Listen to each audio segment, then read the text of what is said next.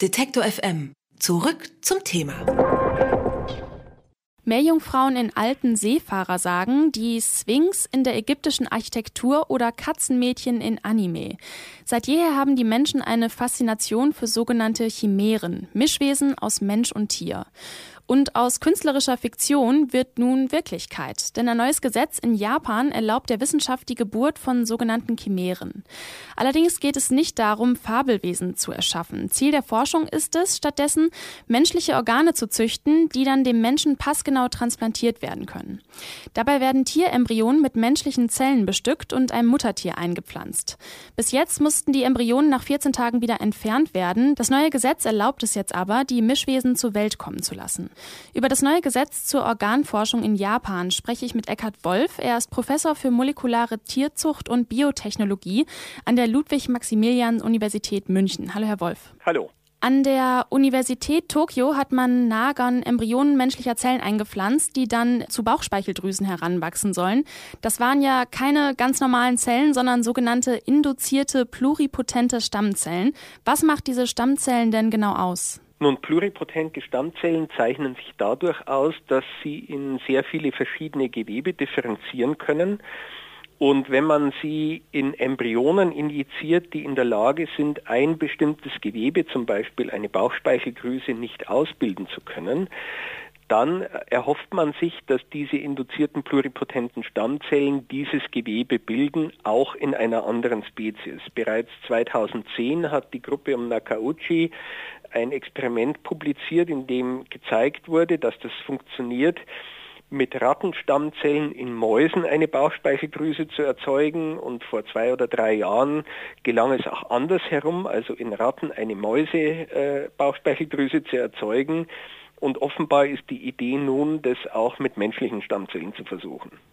Aber man hat diese Stammzellen ja jetzt nicht aus menschlichen Embryonen gewonnen, oder? Nein, die wurden nicht aus menschlichen Embryonen gewonnen. Unter induzierten pluripotenten Stammzellen versteht man Zellen, die ursprünglich aus differenzierten Zellen gewonnen worden sind, und zwar dadurch, dass man in diese Zellen einige Gene eingeschleust hat, und diese Gene bewirken, dass es eben zu einer Reprogrammierung kommt, dass aus ursprünglich differenzierten Zellen undifferenzierte pluripotente Stammzellen werden. Damit hat man dann ja schon mal zumindest ein ethisches Problem gelöst, weil man dann ja nicht mehr die Stammzellen von menschlichen Embryonen nehmen muss. Aber man hat ja jetzt natürlich auf der anderen Seite das Problem, dass Tiere für die Organzüchtung herhalten müssen. Was ist da Ihr Standpunkt, so ganz persönlich? Nun, wir verwenden ebenfalls Tiere, um Organe zu gewinnen, allerdings mit einem völlig anderen Ansatz. Wir setzen auf die Xenotransplantation, das heißt, wir modifizieren Schweine genetisch, sodass ihre Organe ohne abgestoßen zu werden auf Primaten übertragen werden können. Äh, ich denke, die ganz generelle Frage ist, dürfen wir Tiere für so einen Zweck überhaupt verwenden? Wie bei jedem Tierversuch ist es so, dass ganz genau abgewogen werden muss, wie groß ist die Belastung der Tiere im Vergleich zum wissenschaftlichen oder medizinischen Nutzen.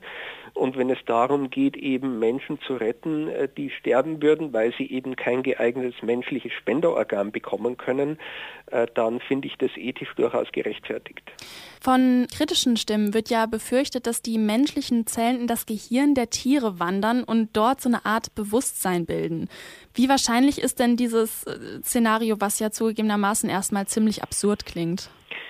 Ich glaube, es ist in der Konstellation Mensch auf Maus oder äh, Ratte oder auch Schwein relativ unwahrscheinlich. Man hat tatsächlich bei den Experimenten, in denen Rattenstammzellen in Mäuseembryonen injiziert wurden, gesehen, dass der Chimerismus eigentlich in allen Geweben vorhanden war. Das liegt aber daran, dass äh, diese beiden Arten relativ nahe verwandt sind. Äh, man geht davon aus, dass Ratte und Maus vor circa 10 bis 15 Millionen Jahren ihren letzten gemeinsamen Vorfahren hatten. Äh, in der Konstellation Mensch-Schwein oder auch Mensch-Nager ist die Distanz äh, wesentlich größer, in der Größenordnung mehr als 100 Millionen Jahren. Insofern halte ich das für sehr unwahrscheinlich, dass da in einem größeren Rahmen Chimerismus entstehen könnte. Was für Risiken bestehen denn für mich, wenn ich jetzt eine neue Bauchspeicheldrüse brauche und diese Bauchspeicheldrüse meinetwegen in einem Schwein herangewachsen ist? Kann da meine Immunreaktion irgendwie stärker sein, als wenn ich jetzt die Bauchspeicheldrüse von einem anderen Menschen habe? Die Immunreaktion ist mit Sicherheit stärker. Das hängt damit zusammen, dass äh, letztlich äh, Schweinezellen auf ihrer Oberfläche bestimmte Zuckerreste haben, gegen die es im menschlichen Blut präformierte Antikörper gibt. Diese Antikörper erkennen diese Zielstrukturen sofort und aktivieren einen sehr kompetenten Abwehrmechanismus, äh, das Komplementsystem, wodurch die Zellen in kürzester Zeit zerstört werden. Wir sind in der Lage, diesen Mechanismus äh, auszuschalten, indem wir einfach Schweine generieren, die diese störenden Zuckerreste nicht mehr haben. Und damit sind die Organe zumindest vor der hyperakuten Abstoßung geschützt. Bisher mussten die Embryonen wegen ethischer Gründe ja nach einem gewissen Zeitraum wieder aus dem Muttertier entfernt werden. Jetzt wurde die Geburt ja in Japan erlaubt. Warum denn eigentlich diese Gesetzesänderung? Ich denke, dass der Antrag äh, vor relativ langer Zeit gestellt worden ist, vermutlich kurz nachdem äh, die ursprüngliche Arbeit in Cell von Nakauchi publiziert wurde, wo man eben gezeigt hatte, dass ein Rattenpankreas in Mäusen generiert äh, werden kann. Ähm, ich kann mir vorstellen, dass äh, nicht eine allgemeine Freigabe erfolgt ist, sondern dass das ganz strikten Kriterien unterliegt. Zum Beispiel kann man die Stammzellen ja auch durch genetische Modifikationen so behandeln, dass sichergestellt ist, dass zum Beispiel keine Nervenzellen daraus entstehen können. Meine Prognose, wird das Verfahren Ihrer Meinung nach funktionieren? Das ist schwer vorherzusagen. Ich glaube, dass es sich zumindest in der Praxis nicht durchsetzen wird, aus einem relativ einfachen Grund. Wenn wir Xenotransplantation verfolgen, das heißt äh, genetisch modifizierte Spenderschweine verwenden und einmal die richtige Kombination an genetischen Modifikationen gefunden haben, dann können wir die Tiere ganz einfach über Zucht propagieren und können sicherstellen, dass wir in zuverlässiger Qualität eben eine ausreichende Zahl von Organen bereitstellen können.